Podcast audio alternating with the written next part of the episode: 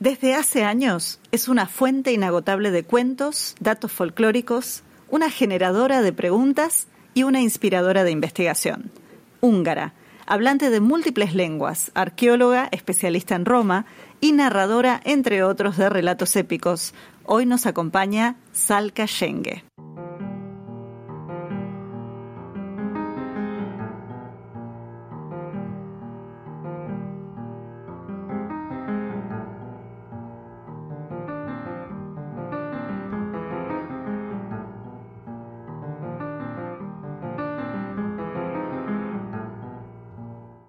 Bienvenidas, bienvenidos. Somos Manuel, Sandra, Pep y Anabel y esto es Iberoamérica de Cuento, un podcast quincenal dedicado al mundo de la narración oral, un podcast de la red de podcast de milcar.fm.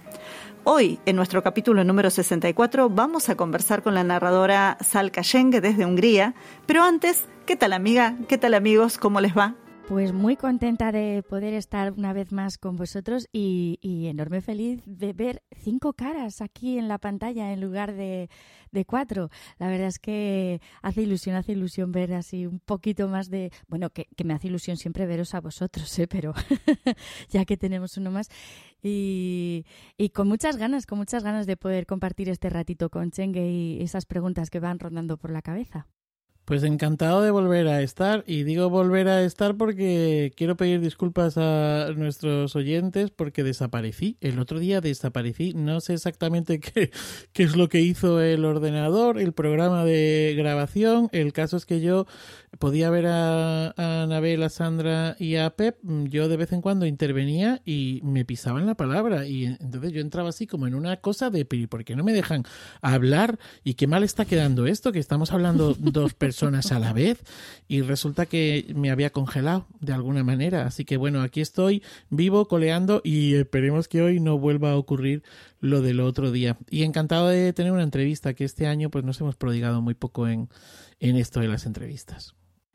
Y con las cosas que a veces pasan, justo ahora, lo mismo que te pasó a vos, Manuel, que yo creo que en realidad te lo hicimos a propósito, ¿no, Sandra? Lo, habíamos pensado, lo habíamos pensado, ¿no? Que, lo íbamos a, dejar en mudo a Manuel. Bueno, a Pep le pasó algo parecido porque en este momento lo tenemos ahí medio congelado. Pero bueno, si, si llegamos, si llegamos, tal vez desde Zaragoza vamos a reconectarnos con Pep que va a poder saludar finalmente. en realidad, esta, es, la, es la venganza. Es la venganza de Manuel en realidad. O sea, debe ser que Pepe en realidad lo cortó la vez pasada. Os juro que yo no he tocado nada. Ya, ya. He visto cómo me dabas la patada y cómo salía disparado del podcast. Y de pronto me he encontrado en un vídeo porno que digo, ¿qué hago yo aquí? ya estamos, ya estamos. Tienes que meter siempre el mismo tema, tío. No, o sea, no, no pegues esas patadas. Ahora ya por fin he vuelto, he salido de allí. Aquí dice Escucha, aquí dice que eh, la, eh, la grabación de Pep se está refrescando. Sí, o sea que, tenemos, estamos, eh, porque es un hombre muy fresco. Es un hombre muy fresco. Hola, buenas noches. Encantado de estar en el podcast, a pesar de los intentos de eliminación de mi propia persona. Eh, eh, muy feliz de compartir con Anabel y con Sandra, no con Manuel. Y muy, muy contento de estar con Jenge, que nos conocemos hace muchos años, aunque no hemos coincidido mucho, pero mm, vamos, felicísimo. Bueno, con Manuel también un poquito, sí, un poquito también. Así que nada, muy contento por estar en este programa. Uy, espera, que voy a tocar un botón, a ver qué pasa. No, no, y esto, o sea, vos, que ya has estado en España, pero me imagino que no has pensado en este tipo de camaradería, por ejemplo, que es, por ejemplo, que alguien anda borrando a alguien de la pantalla, pero no, no, no, no es así y no es así siempre el podcast. En principio te damos la bienvenida. Hola, Shenge, es una alegría tenerte acá. Hola, hola, buenas noches. Estoy muy emocionada de, estar aquí y hablar de cuentos y todo. Es, es un honor estar en el podcast. Estaba escuchando el podcast y me encanta. Y así estoy muy feliz. Bueno, magnífico. Estábamos todos pensando, ojo, podría la presentación, por lo menos en húngaro, ¿no? Que le da un poquito así más, para que vayamos nosotros ya aprendiendo un poco, porque claro, ella ya ha aprendido español, pero ¿y nosotros? Eh? ¿Qué, sabemos nosotros de húngaro? Todavía nada. Así que nada, quizás antes de acabar el podcast, lo mismo tenemos un ratín. ¿Sí? Ya szép jó estét kívánok mindenkinek. Ahí está, ahí lo ha dicho, ahora lo ha dicho. Pep, ahora contéstale. Con todo mi amor. Y bueno, justamente, ¿con quién estamos? Estábamos mencionando recién a Salka Yenge, que un detalle para los que no lo saben o las que no lo saben es que en Hungría primero va el apellido y después va el nombre, así que por eso parecería que estuviéramos llamándola por el apellido, pero no, la estamos llamando por su nombre de pila. ¿Y quién es ella? Janka Selke Sal Cayenge, y lo voy a estar, voy a estar haciendo este error porque lo hago de toda la vida de que te conozco cada vez que lo digo en voz alta, es una narradora oral profesional de Hungría, siempre sintió fascinación, esto les vamos a contar, una infidencia que ella cuenta en su biografía, siempre sintió fascinación por las tradiciones orales y la narración, y en su adolescencia había decidido que quería ser bardo irlandés, ¿Quién no lo ha querido en algún momento de su vida, no? No sé ustedes, pero bueno, bardo irlandés debido a su amor por las historias y los mitos de la Isla Verde. Cuando terminó sus estudios secundarios en el año 2004 y sin encontrar lugares donde poder formarse como bardo, decidió estudiar arqueología. Pero la pregunta que hacemos es, ¿y si es así? ¿Cómo puede ser que en este momento sea una mujer casi representativa de la magia que trae un bardo? ¿Cómo llegaste, Jenke, a la narración oral? mis abuelos Ah, me, contaba muchas historias, muchos cuentos populares, ah, leyendas de, su aldea. Ah, los padres de mi padre tenían muchos cuentos y cuentos de la familia, pero también cuentos de cuentos populares de, hoy ¿cómo se dice trickster en español? sí, como del Nasrudin, por ejemplo. Sí, trickster está muy bien. Sí, sí, sí, pero, Mi, pero, pero mi abuelo siempre dijo que, que eran, eran cuentos verdaderos de, de su vida que él estaba, eh, el héroe como Nasruddin, los mismos cuentos de Nasruddin, y después cuando estaba narradora y estaba leyendo muchos cuentos populares y muchas leyendas, hoy eso es la historia de mi, de mi abuelo, pero ¿cómo? Eh, es una historia verdadera, mi abuelo ya está en, en, un, en un libro de cuentos populares de, de Irlanda o de, de otros países, y así eh, empezó a entender que, que, los narradores tradicionales siempre cambian sus cuentos y pueden contar un cuento popular como una historia verdadera. Pero escucha, y todas estas historias que te contaron, que de alguna manera sirvieron para, digamos, armar en ti o cultivar ese amor por las historias, luego las, las, grabaste, las mm, publicaste, las escribiste, eh, o solamente era como algo que tenías para ti y de pronto eso floreció y dijiste, ah, yo quiero contarlas, o cómo fue esto, qué hiciste con eso. es, uh, tengo, tengo grabaciones de los cuentos. hace algunos años empezó a grabar los, las historias de mis abuelos y es, es un tesoro tener esos cuentos con sus voces y, las historias de mi familia, de mis bisabuelos y, todo esto es muy importante para mí, pero también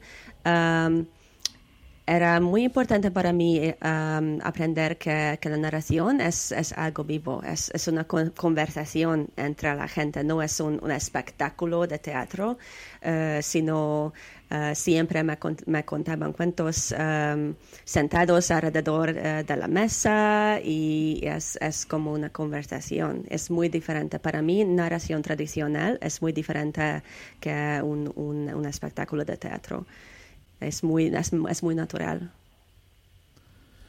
¿Cuándo, ¿Cuándo, llegas a convertirte de alguna manera o a empezar de alguna manera como narradora oral profesional?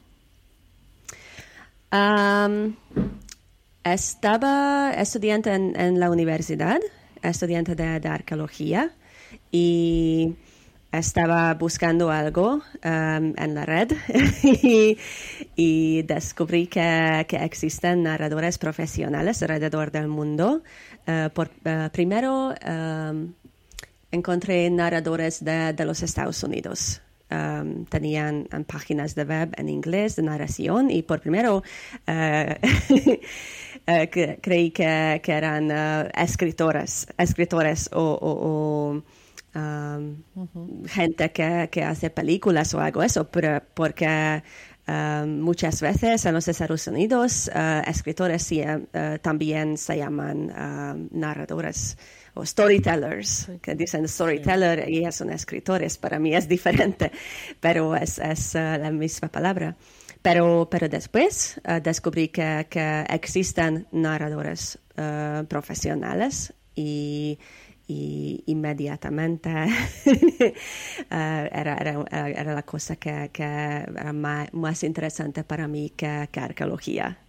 Que, incluso arqueología, empezó a, estudiar arqueología porque tenía interés en las historias, en las historias de, investigación, las historias de, las cosas que, encuentran los arqueólogos um, y por eso siempre estaban las historias para mí, que es importante.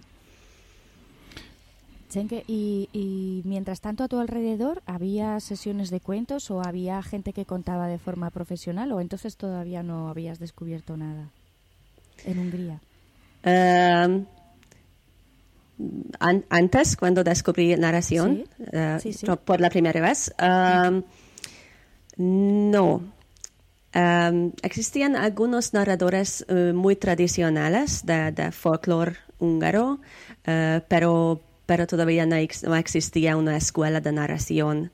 Um, es, 2006, um, era 2006. Y, y eh, había gente que, que, tenía, um, ¿cómo se dice?, artes folclóricos, que estaban eh, preservando artes folclóricos como música y, y, también uh, bailes y narración, pero, pero trabajar como narrador profesional o narradora profesional, um, no, no conocía ninguna gente que, que hizo eso. Y justamente a través de la internet descubriste el International Storytelling Center y después viajaste a Estados Unidos, tuviste esa oportunidad, ¿no? Sí. Em, y te quería preguntar, porque justamente en ese momento, y todavía sigue estando, el International Storytelling Center está muy vinculado al festival de cuentos más grande de Estados Unidos, que es el de Jonesboro, o por lo menos uno de los más grandes. ¿Y cómo fue esa experiencia? ¿Cómo fue el llegar en ese momento, encontrarte con ese universo de narradores? Eh, ¿Qué te llamó la atención, digamos, también? ¿Y, qué influyó justamente en tu formación? era era increíble, era una maravilla que existía una, ¿cómo se dice? Una lista de, de correo. Um, de sí, una lista de correo. Una lista de correo para narradores y um, escribí un correo a la lista diciendo, hola, estoy aquí en Hungría, tengo 20 años, creo que quiero que convertirme en, narradora profesional y cómo, um, cómo lo hago. y Uh, el día siguiente tenía um, algunos 70 um, correos, 70 mensajes uh, de, narradores de los Estados Unidos, de otros países, diciendo, hola, ¿qué tal? ¿Qué, ¿Cómo podemos ayudarte? Y, me, um, me enviaron cuentos y y libros y información y, todo, y todo esto para, para ayudarme a, convertirme en, narradora profesional. Y descubrí que, algunos de esos narradores eh, estaban visitando Hungría. Uh, como turistas y nos, nos encontramos y um, uh, me trajeron libros también y después cuando um, viajé a los Estados Unidos con una beca um, y visité um, el Festival de Narración en Jonesboro, el Festival de Narración Nacional. Um, me encontré con, con, gente increíblemente amable y, y, la comunidad de narradores en los Estados Unidos era, era una maravilla y me ayudaron con, con todas las cosas um, y me, me, regalaron libros, incluso dinero para comprar más libros en el festival, del festival, porque me dijeron que los estudiantes nunca tienen, nunca tienen bastante dinero para comprar libros de, de narración y, y era, era es, es, es una comunidad muy, muy muy, muy increíble, muy amable. Y es, es creo que es diferente de, de, de, otras artes o otros, otros tipos de artes um, que yo conozco, que los narradores alrededor del mundo son, um, son como una, una familia.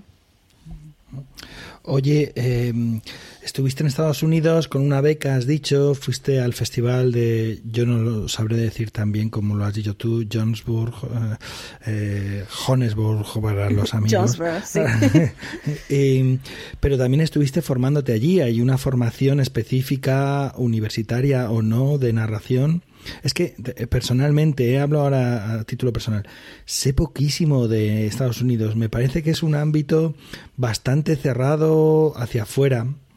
Eh, trabajan mucho en Estados Unidos, salen poco de Estados Unidos y si salen solo es en algunos países así como angloparlantes, obviamente también, ¿no? Pero que como que hay poca comunicación, hay pocas vías de comunicación con el resto, pues por ejemplo como ocurre con Europa o como ocurre con América, que hay mucha más comunicación, quizás sea la lengua, pero creo que no solo, no sé. Primero, la primera pregunta era lo de la formación y luego eh, el otro tema, el de esta comunicación, si es una zona como más cerrada. los Estados Unidos tiene eh, una red de, narradores, uh, the National Storytelling Network, NSN, y uh, tiene uh, becas para narradores y, conferencias, reuniones, festivales y todo eso, um, talleres. Y existe una universidad, uh, ETSU, Eastern State University, que tiene un programa de, ¿cómo se dice?, maestría de universidad. Para tener uh, un diploma de, de, narración oral. Es, creo que es, es la universidad única en, en, los Estados Unidos que, donde alguien puede tener un diploma de, de narración oral. Um, ¿Y cuántos años de estudios eso? ¿Cuántos años? Dos. dos. dos. años, sí, sí. sí. ¿Qué, ¿Qué, asignaturas o cómo se, se organiza este curso? Estaba pensando en ah. eso ahora mismo. Sí, perdón, uh, eso era un, una clase muy, muy pequeña, de, de 10 estudiantes o, algo eso, cada año. Y tenemos, um, tenemos clases de, antropología, de, de, lenguas, de, um, de psicología, de, narración, psicología de cuentos como Jung y todo eso. Y también teníamos uh, muchos uh, talleres de narración con, con narradores uh, famosos de los Estados Unidos y um, ot otras clases muy interesantes como Uh, como marketing for storytellers. Uh, no sé cómo se dice en español. Uh, como, pero está bien, en, en español, en español le decimos marketing también, así que no te preocupes. Bueno, existe una palabra que es importante. existe mercadotecnia también, pero la usan dos, me parece. Sí, es muy interesante, es, para es, es muy es una, es una, cosa muy americana de tener un taller de marketing para narradores, pero era era un, un taller muy muy interesante y también teníamos que, contar, uh, creo que 50 horas de, narración en escuelas o, bibliotecas y después teníamos que, escribir un tesis uh, sobre un, algo, de, algo que ver con narración. Para mí era un tesis sobre juegos de rol como, un, como, como narración oral y también uh, tienes que um, organizar un, un, espectáculo de narración como es Finest Hour, uh, un, un, espectáculo de sus mejores cuentos, uh, como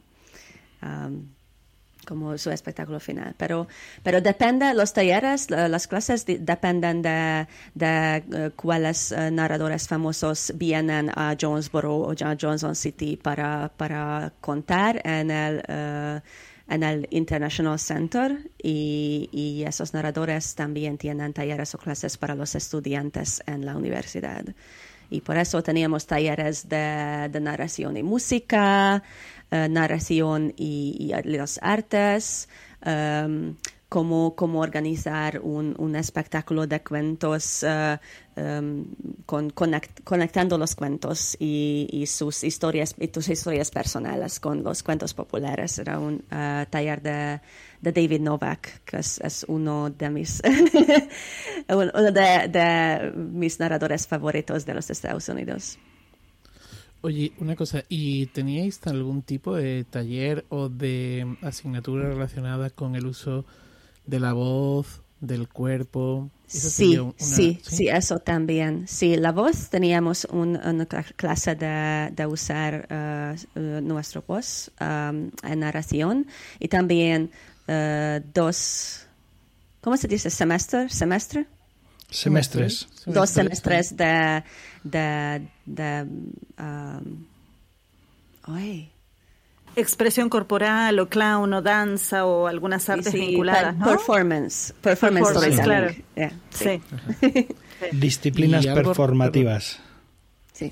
Y, y, esto le va a interesar a Pep. ¿Y algo relacionado con el ATU? ¿Profundizabais en, el ATU? O, quiero decir, o en la búsqueda, en los catálogos, lo que serían eh, el cuento popular, el cuento... Sí, sí, sí. Teníamos uh, un semestre de, investigación para narradores. Uh, usar uh, la, tipología de cuentos, el ATU, el, índice de motivos, ¿cómo se dice? Sí, sí. Sí, el índice, el de Thompson, sí, sí. Sí, de Thompson, sí. Um, pero um, tenía, yo tenía más interés porque es, es, es, un poco divertido que, que existen uh, dos tipos de estudiantes en el programa de narración de TTSU. Uh, estudiantes de folclore y estudiantes de, de teatro y la gente viene a, a, ITSU desde, desde folclore o antropología o desde teatro. Y los estudiantes de teatro, eh, su interés es más de, de, su voz y cuerpo y los espectáculos de cuentos y los estudiantes de folclore o antropología tienen, como, como yo, tenían interés en la investigación de cuentos populares. Y por eso los estudiantes de folclore estaban enseñando a los estudiantes estudiantes de teatro a cómo investigar los cuentos que estaban preparando. Qué bueno. Bueno, vamos, vamos a hacer una aclaración para los oyentes en castellano. La universidad de la cual ella está hablando es la East Tennessee State University, sí. que está justamente en el estado de Tennessee. Son dos universidades estatales, una es esta y es justamente la que tiene el máster de narración que todavía está activo, o sea, la gente puede entrar a la página, puede ver el programa, están ahí, digamos, eh, los programas actualizados porque como dice Schenke, van cambiando según el año, pero más o menos la estructura sigue estando y, es muy interesante. Y eso yo creo que lo podemos incluso después dejar el link en la descripción o en algún momento compartirlo, ¿no? No sé qué dicen Manuel y Pep al respecto que tienen más idea de la parte técnica que yo en eso. sí, en, las redes eh, lo podemos. En las redes, claro, en las redes lo podemos compartir. Sí, sí, por si alguien pregunta. Pero sí. Bueno, y después de... Ah, bueno, dale, dale, Sandra. Sí, sí, sí. Eh, Chengue, ¿el perfil de gente que entra en, en la universidad son estadounidenses o, o, hay también gente de otros países como, como, el, como en tu caso? Uh, hay algunos estudiantes de otros países también. Tenía una, uh, una chica en mi clase de, de Colombia, uh, Carolina Quiroga. Uh, ahora es, es, es narradora profesional y cuenta en inglés y español también. Pero hay, hay, algunos estudiantes de otros países, pero la mayoría es de los Estados Unidos. Y eso enlaza con lo que te comentaba con la pregunta que te hacía también anteriormente. Eh, es el colectivo de narradores de Estados Unidos, digamos, viven, trabajan y tienen suficiente con Estados Unidos. Hay poca movilidad. ¿Cómo es eso? Eh, Creo que, hay movilidad entre los Estados Unidos y uh, Inglaterra, otros países donde se habla inglés. Uh, ahora existe una red de narradores también en Uh, en Asia, en Singapur, y eh, tienen uh, festivales de narración también en inglés. Y los algunos narradores de los Estados Unidos viajan a otros países a contar en inglés. Y también cuando estaba trabajando en el, en el centro eh, internacional como un, ¿cómo se dice? Um, internship. Ah. Una, una pasantía, era una pasantía lo que estaba sí, haciendo. Sí, sí, de, verano uh, durante, mi, uh, durante mis estudios y um, una cosa que estaba investigando era um, los narradores de otros países que, que contaban en, el Festival Nacional en Jonesboro, que es, un, es el festival más, más, antiguo, más antiguo de los Estados Unidos y existe... Uh, ahora, ahora el festival tiene 50 años, creo. 40 y algo, sí, sí, sí. Pero, pero tienen sus archivos y yo estaba trabajando en los archivos eh, y creando una lista de, de, todos los narradores del festival y investigando los narradores de, que, que, venían de otros países al festival. Era muy, interesante. Eran muchos narradores de Canadá, uh, no es sorpresa, pero también de eh, de Francia, creo, eh, de, Inglaterra, de Irlanda, em, de España no, creo que no, pero, pero ahora no, no, recuerdo eh, especialmente, pero, pero sí hay algunos narradores que, que viajan a los Estados Unidos a contar. Em, pero es, es, muy interesante para mí porque yo uh, viajo mucho y, conozco a los narradores en Europa y también a los Estados Unidos y es muy interesante para mí que, a los que esos narradores no se conocen que esos dos mundos de narración de Europa y los Estados Unidos no, no contactan mucho. Oye, y ya una pregunta, una pregunta más, por, lo menos para cerrar el tema de Estados Unidos, por lo menos por mi parte. Eh, ¿No se cuenta en español o se cuenta muy poco en español? Sí, sí se cuenta. De, um, existen muchos narradores en los Estados Unidos que son uh, bilingües, ¿sí? Eso? y también cuentan en, en, español. Y eso es un tipo de narración que, que es un, parte muy importante de narración en los Estados Unidos, es eh, contar eh, en dos lenguas. narración bilingüe es um, algo que, que, mucha gente hace en los Estados Unidos. De español, uh, inglés y español, a veces inglés y francés en Luisiana, cerca de Canadá, um, pero sí, es, existen. Um, narradores um, de México, de, de, Dominica, de Cuba, que viven en los Estados Unidos y narran en el español también. Yo quisiera sumarle esto que dice que como para actualizar que en la actualidad hay muchos narradores que lo que trabajan es con comunidades migrantes también.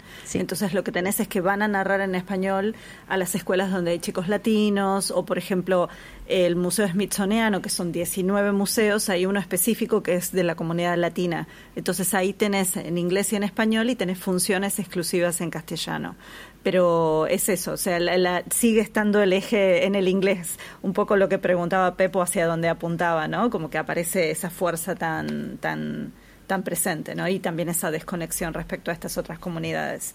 Eh, pero bueno, vos estuviste allá y después te volviste para Hungría y ahí trajiste otra experiencia y también te encontraste tal vez con otro panorama.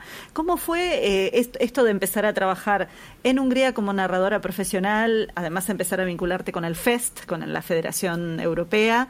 Eh, y, qué pasa también un poco hoy en día en Hungría, como para un poco tomar ese panorama así general y después ir trabajando un poco más por, por tus investigaciones? Sí.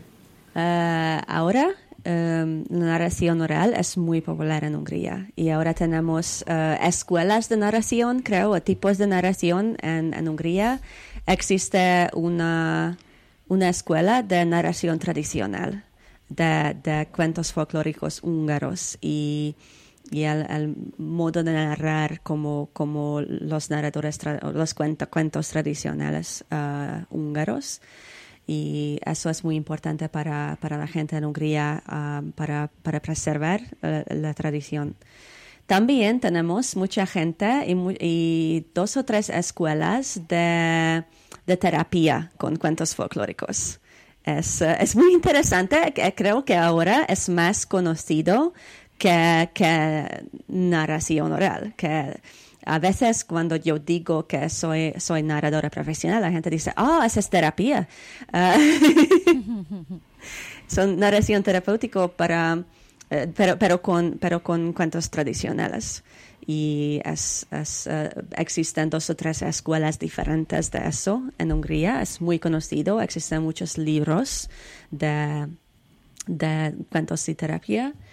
Y, entonces también tenemos, uh, tenemos otros tipos de, narración, como, como ahora yo trabajo con una fundación, Fundación Vilaxep, que es una, que es una organización donde yo um, enseño voluntarios, narradores voluntarios, y visitamos, ¿cómo se dice? No son orfanatos, porque los niños no son huérfanos, pero... pero hogares, hogares de niños y hogares, de, niños, sí, sí, sí, hogares de niños que, quienes están en cuidado de Estado, porque no pueden vivir con sus familias. Y y nosotros visitamos los hogares para contar cuentos para dormir.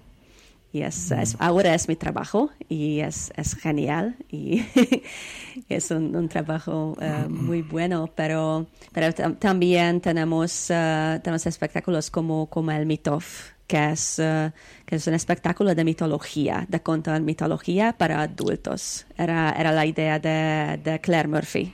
Uh, y ahora tenemos Meetup en Budapest um, tres o cuatro veces por año um, para, para, contar mitología uh, para adultos. Y por eso ahora narración en Hungría es, uh, es, tiene más colores y más escuelas y más tipos de narración y más gente narrando también.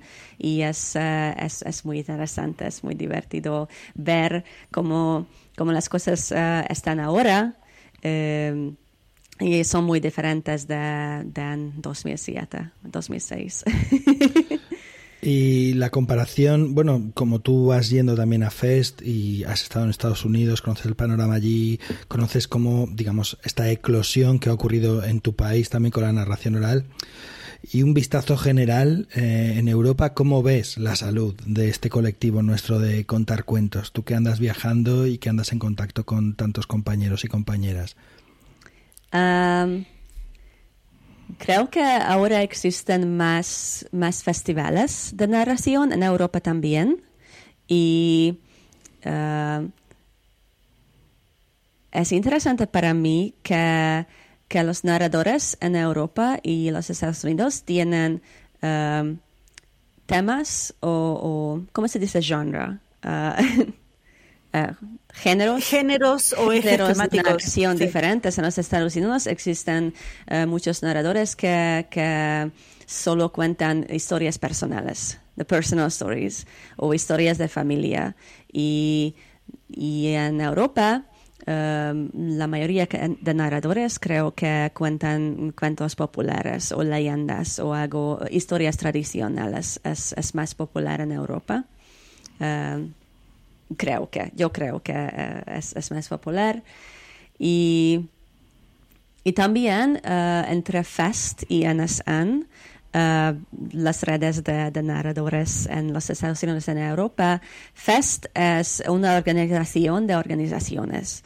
Y las conferencias de FEST se tratan de, de narración como Um, como, como arte, como organizaciones um, y festivales y colaboración entre organizaciones, entre países, entre narradores.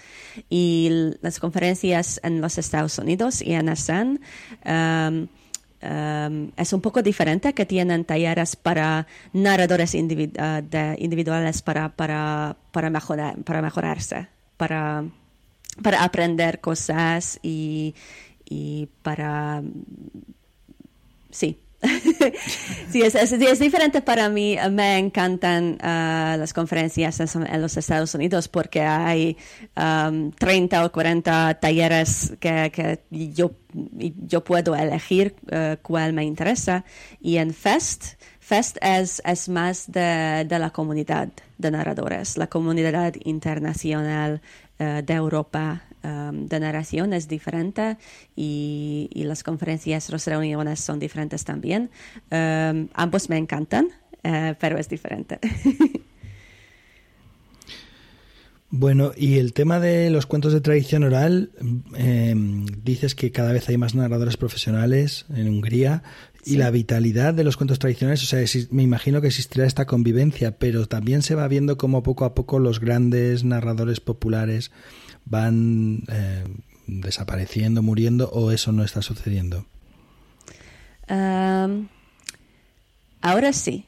Y es interesante, tenemos eh, muchas conversaciones entre folcloristas y narradores en Hungría, porque uh, no, sé, no sé cómo funciona eso en, en España, otros países, pero en Hungría um, folcloristas tienen, um, ¿cómo se dice?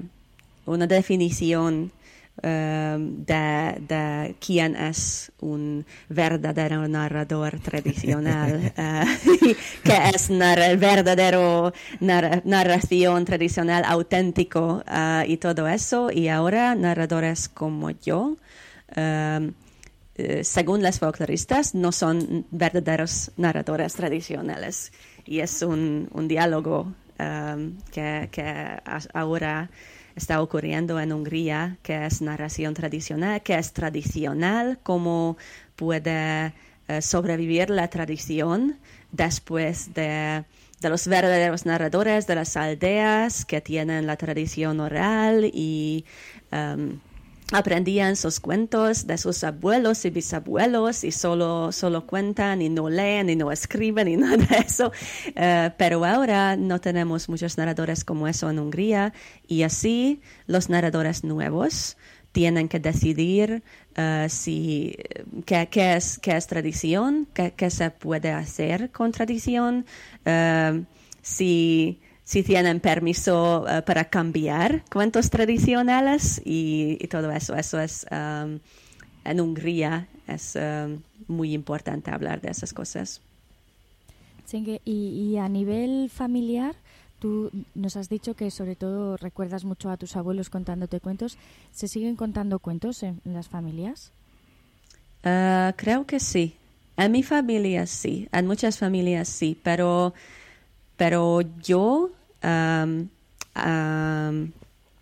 aprendí a narrar de mis abuelos, de, hablando y charlando y contando en, casa, pero yo tampoco estoy una narradora, uh, narradora uh, auténtica, narradora auténtica, uh, según, según folklore, según los folcloristas, porque yo también cuento cuentos que de, libros, cuentos de otras culturas y es, um, es diferente de, la definición de, narración tradicional. Y por eso yo creo que yo sí soy uh, narradora tradicional, pero, pero no según, no según los folcloristas. Pero y que cuando, cuando cuentas cuentos actuales o de otras culturas, ¿qué enfoque le das? ¿Lo cuentas como tú veías contar en casa o es que le das otro estilo y por eso dicen que no eres cuento eh, narradora eh, tradicional?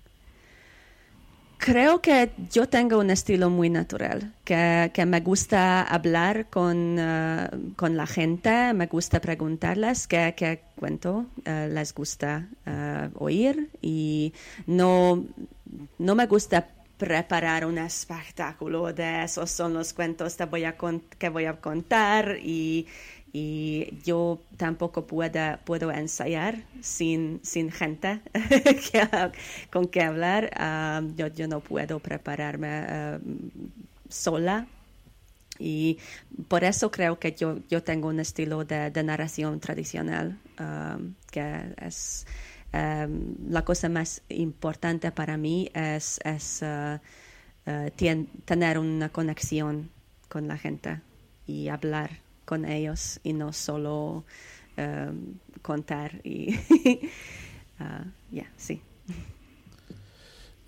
Y al hilo de esto que comentabas de los eh, folcloristas y esta cuestión, eh, ¿Cómo está también en Hungría eh, la recuperación de textos, ¿no? Es decir, de, cuento tradicional que, esté quedando de alguna manera fijado entre comillas bueno que se esté, eh, bueno pues esos esos catálogos o esas recopilaciones compilaciones etcétera etcétera o sea qué qué, qué, qué, qué, producción hay en estos momentos en Hungría eh, respecto al cuento tradicional y especialmente al cuento tradicional húngaro, quizá?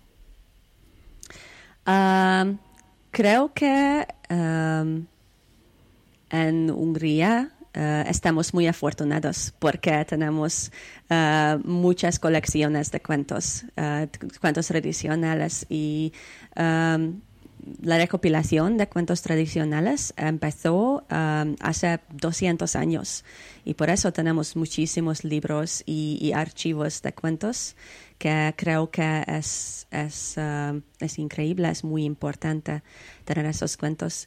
Y por eso los narradores húngaros tienen un, un tesoro de cuentos uh, tradicionales y esos me encantan. Y tam, yo tam, también escribo libros de cuentos de, que, que yo estoy investigando, cuentos populares de, de Hungría. Um, creo que estamos muy afortunados por, eso. Y, cuando te um, visitas una librería en Hungría, eh, siempre hay, uh, hay una parte de la librería que dice folklore o cuentos folclóricos. Y. Uh. Eh, sí, sí, sí, eh, eso es uh, muy... Eso, eso, es, envidia, envidia, envidia. sí, sí, sí, para, para, mí es muy natural, porque, pero, pero cuando um, empezó a visitar otros países y visitar otras librerías, ay, ¿dónde está uh, el parte de folclore? Y la gente es like, ¿qué? ¿Qué estás buscando? Tampoco en Londres, tampoco en, en, los Estados Unidos y en Hungría, sí, en las librerías tenemos muchos libros de folclore. Ah. Bueno, yo te quería preguntar en relación a esto que te decía recién Manuel, ustedes incluso recientemente han sacado eh, como una actualización de las tipologías de cuentos allá, de los catálogos, ¿no? O sea, eso como para que Pep se siga muriendo de envidia, es para compartirlo, pero hicieron, hicieron recientemente, eh, porque recuerdo que Maya y que vos también lo compartieron ahí en las redes, la, presentación de una serie de, catálogos. Eh, ¿cuáles, ¿Cuáles eran? O sea, porque eran en húngaro, así que no pude leer las tapas, pero... Sí, sí, sí, tenemos, tenemos el catálogo que, que usa los números de ATU y es, uh, es 10 libros, sí, es, es, un catálogo completo uh, de, de, los números de ATU.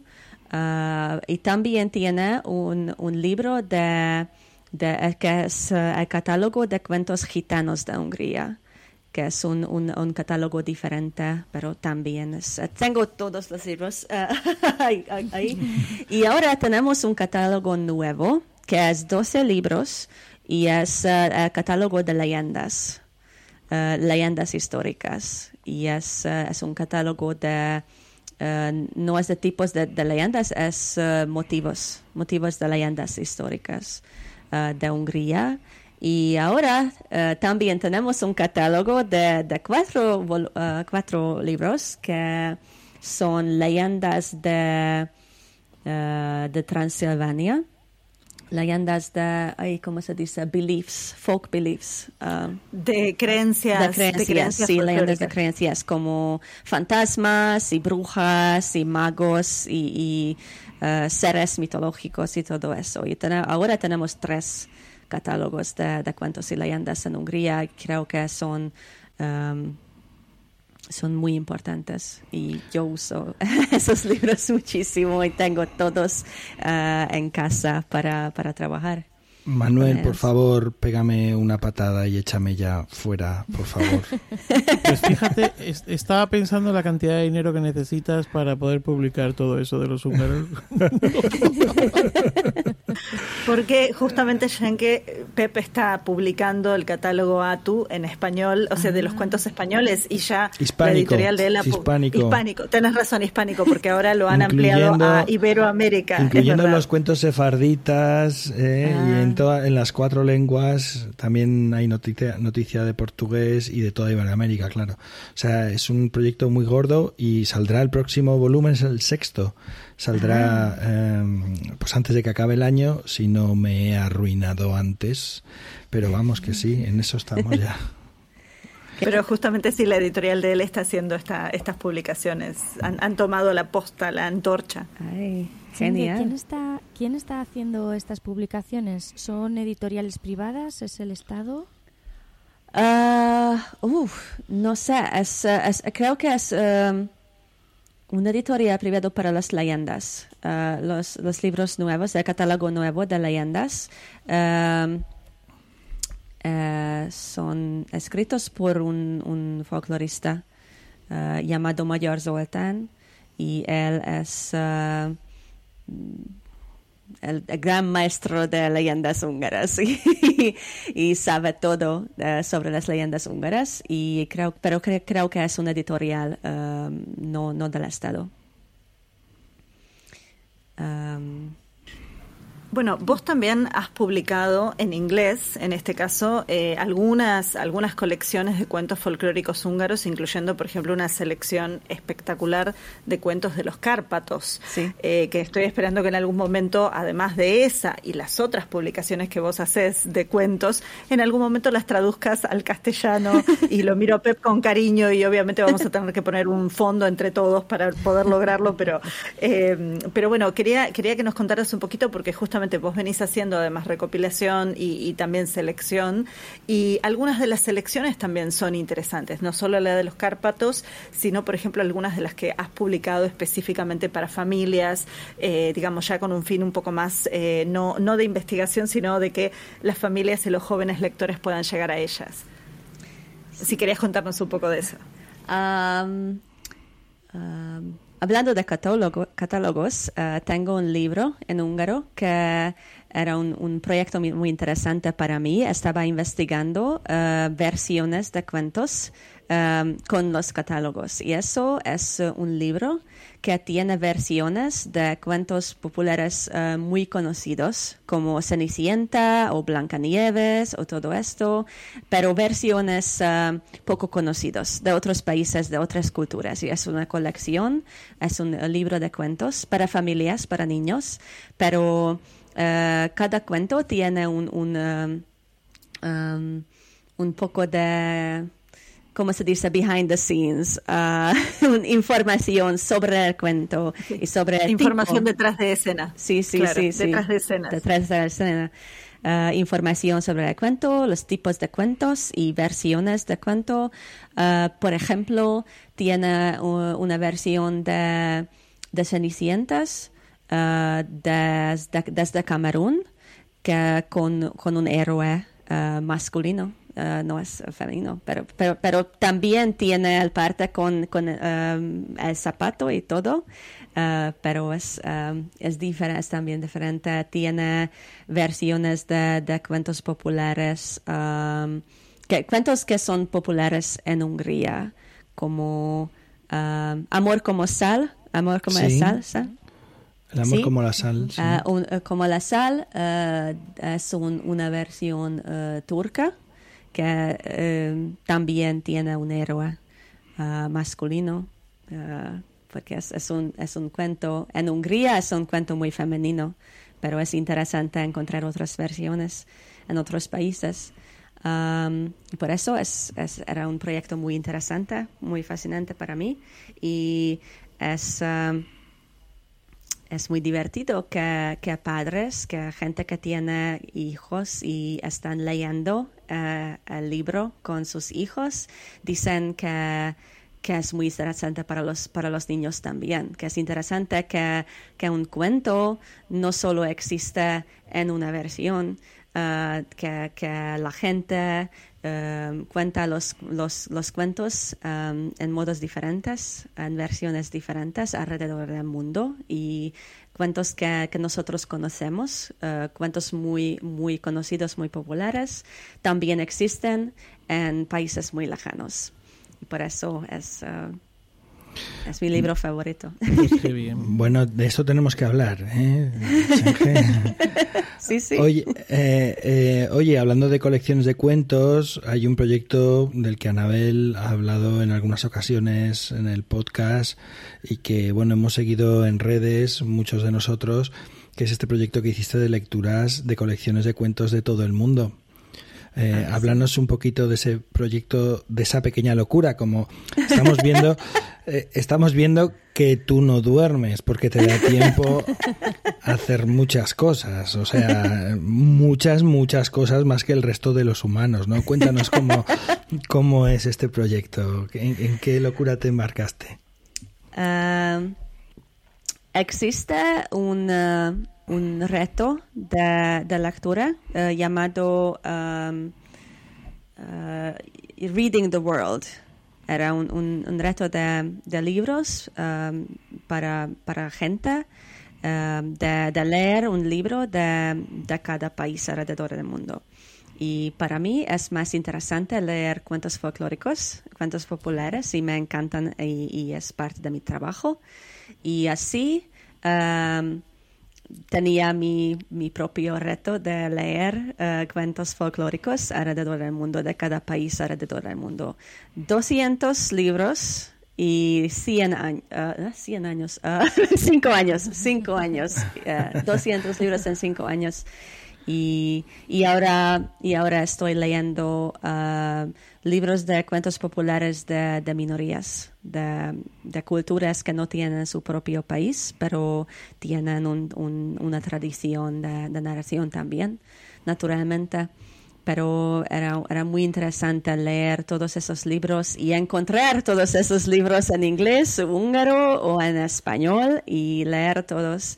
Era eh, más fácil en los Estados Unidos porque la biblioteca de la universidad tenía todos esos libros y Interlibrary Loan eh, y todo esto, pero desde Hungría es más difícil encontrar. Y... Claro, eso, eso es una cosa, eso es una cosa que pasa en las bibliotecas de Estados Unidos que acá casi no pasa, por lo menos acá en América Latina, que es esto de que entre bibliotecas de universidades tienen préstamos. Vos podés pedir que la universidad de, no sé, otro estado que está a cinco horas de donde vos estás, te preste un libro que no está en el catálogo de tu biblioteca.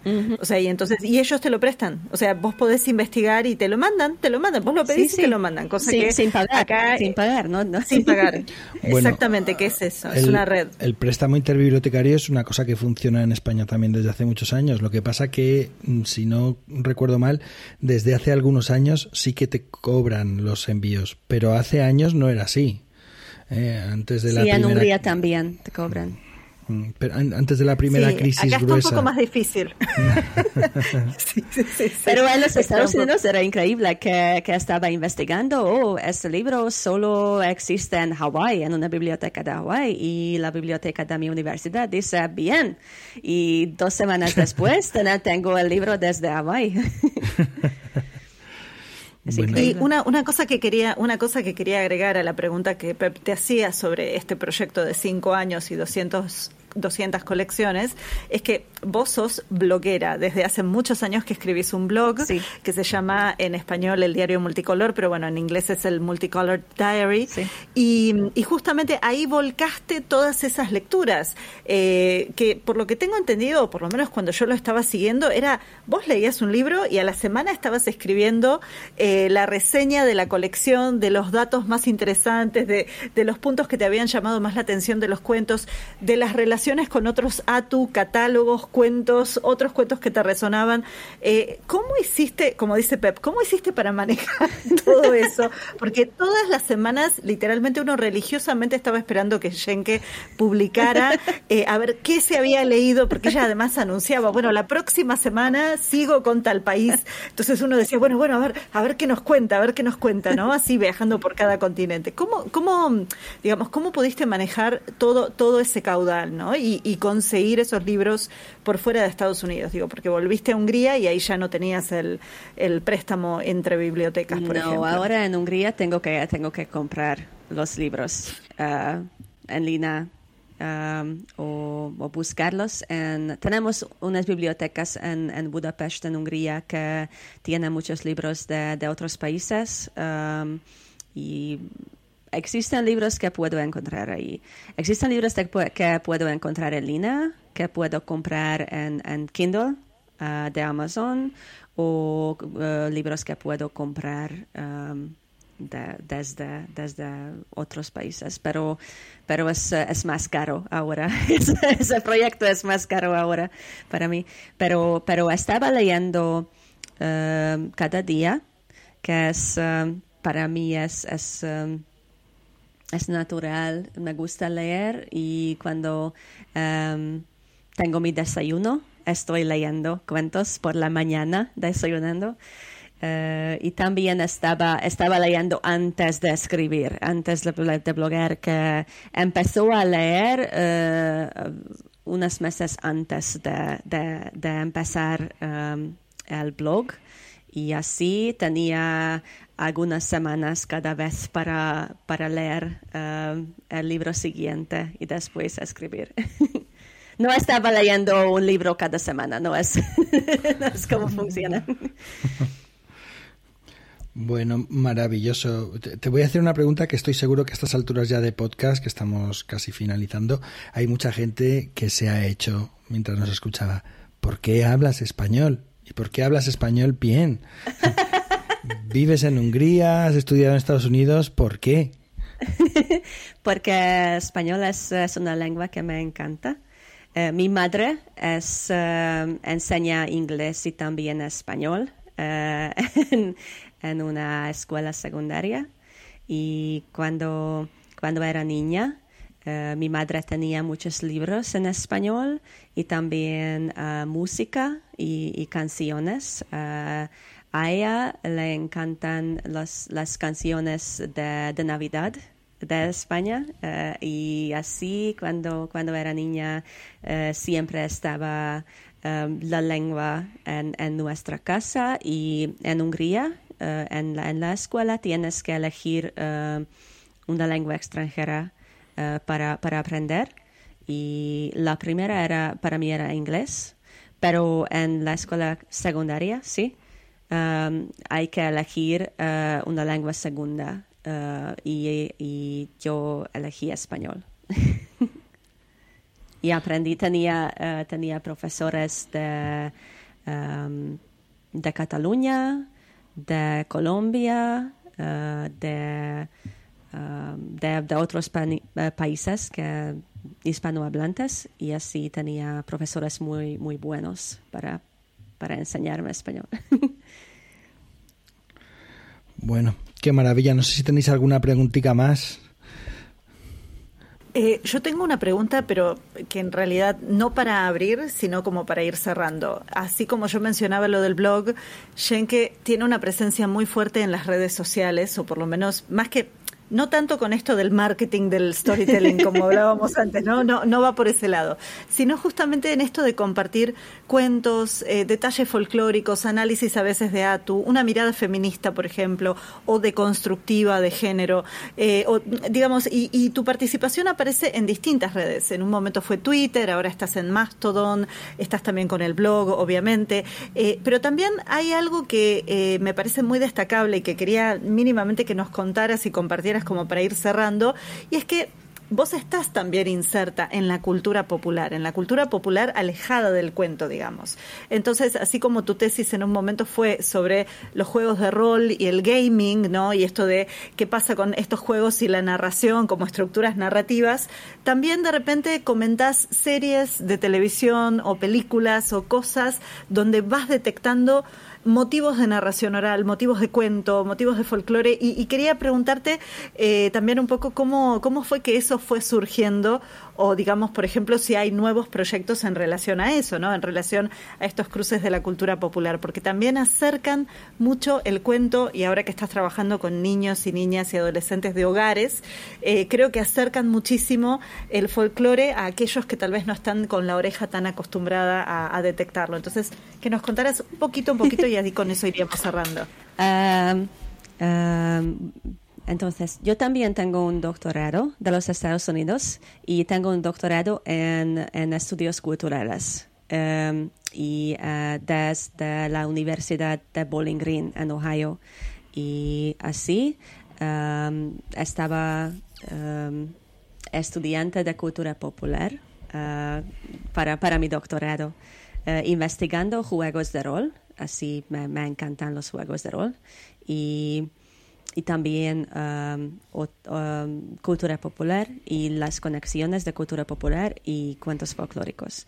Y ahora que estoy trabajando con los niños en los hogares, es muy, muy importante para mí conocer su cultura popular, porque así yo puedo encontrar los cuentos que, que interesan a los niños.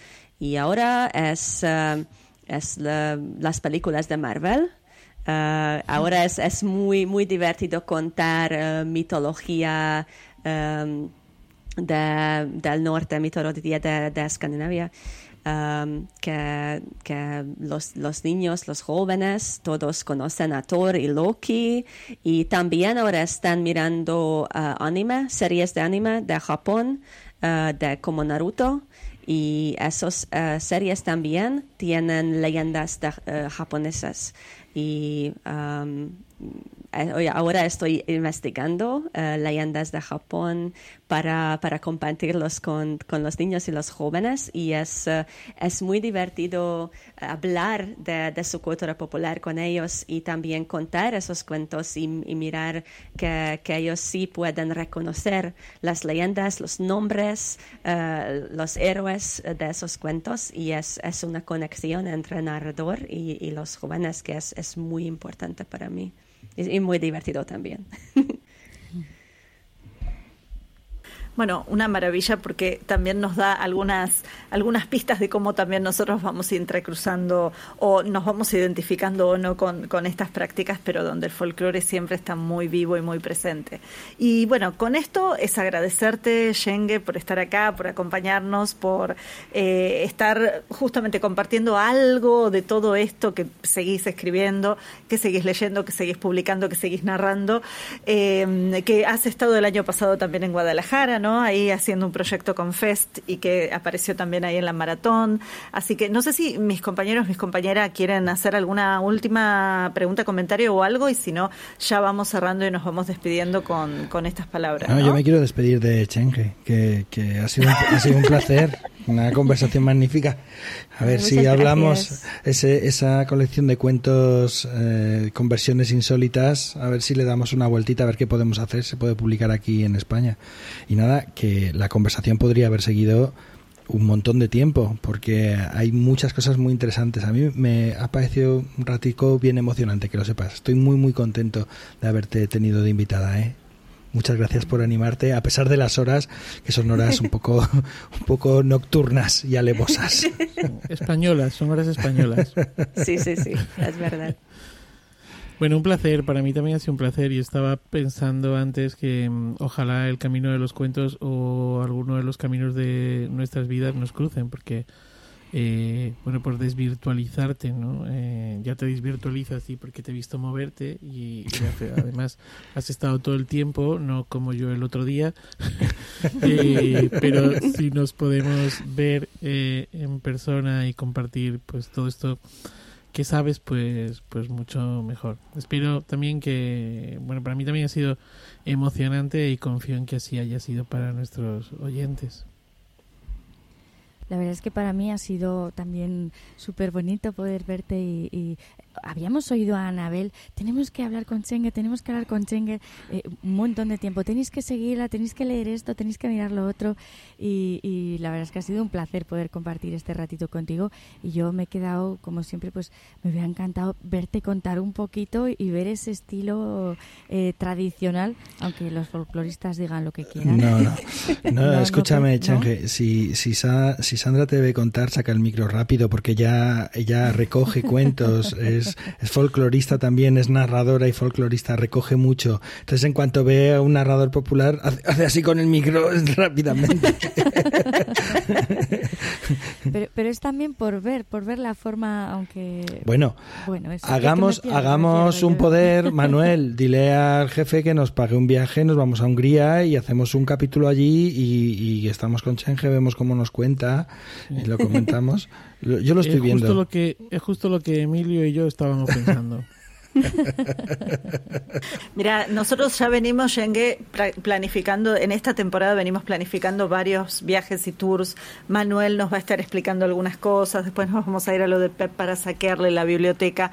Vamos a tener que ir a Hungría para hacerte no la, entrevista y la narración allá. Evidentemente es, es, eh, es, es un viaje, pero agradecerte nuevamente. Y, y en, lo personal, la verdad que eh, hace muchos años cuando descubrí tu trabajo y lo que ibas publicando en Twitter, porque la verdad es que son como casi 10 años que nos conocemos en Twitter, todavía en, persona no, no hemos tenido el gusto.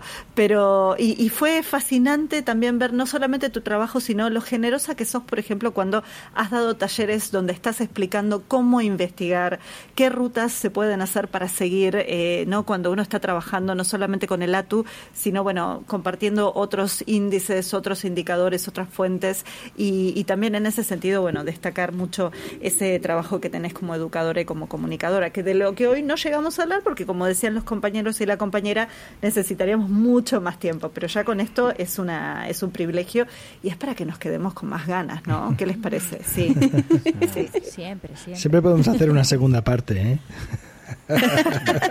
amenazamos amenazamos en un horario en un horario más decente para sí, ustedes me encantaría me, encanta hablar más de, cuentos y narraciones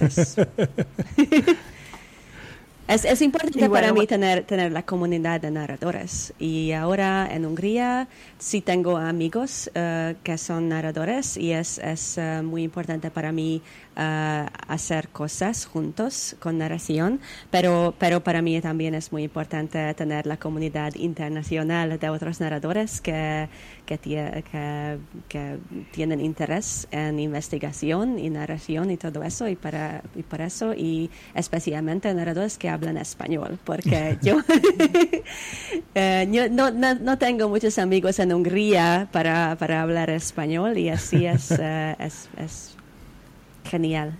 Muchas gracias. Bueno, es muy posible, es muy posible que la comunidad de escuchadores, de oyentes de Iberoamérica de cuentos justamente se convierta en parte de tu comunidad de hablantes de castellano, de hablantes de español. ¿Quién te dice, no? Te van a empezar a decir, hola, hola, te escuché en el podcast y todo eso.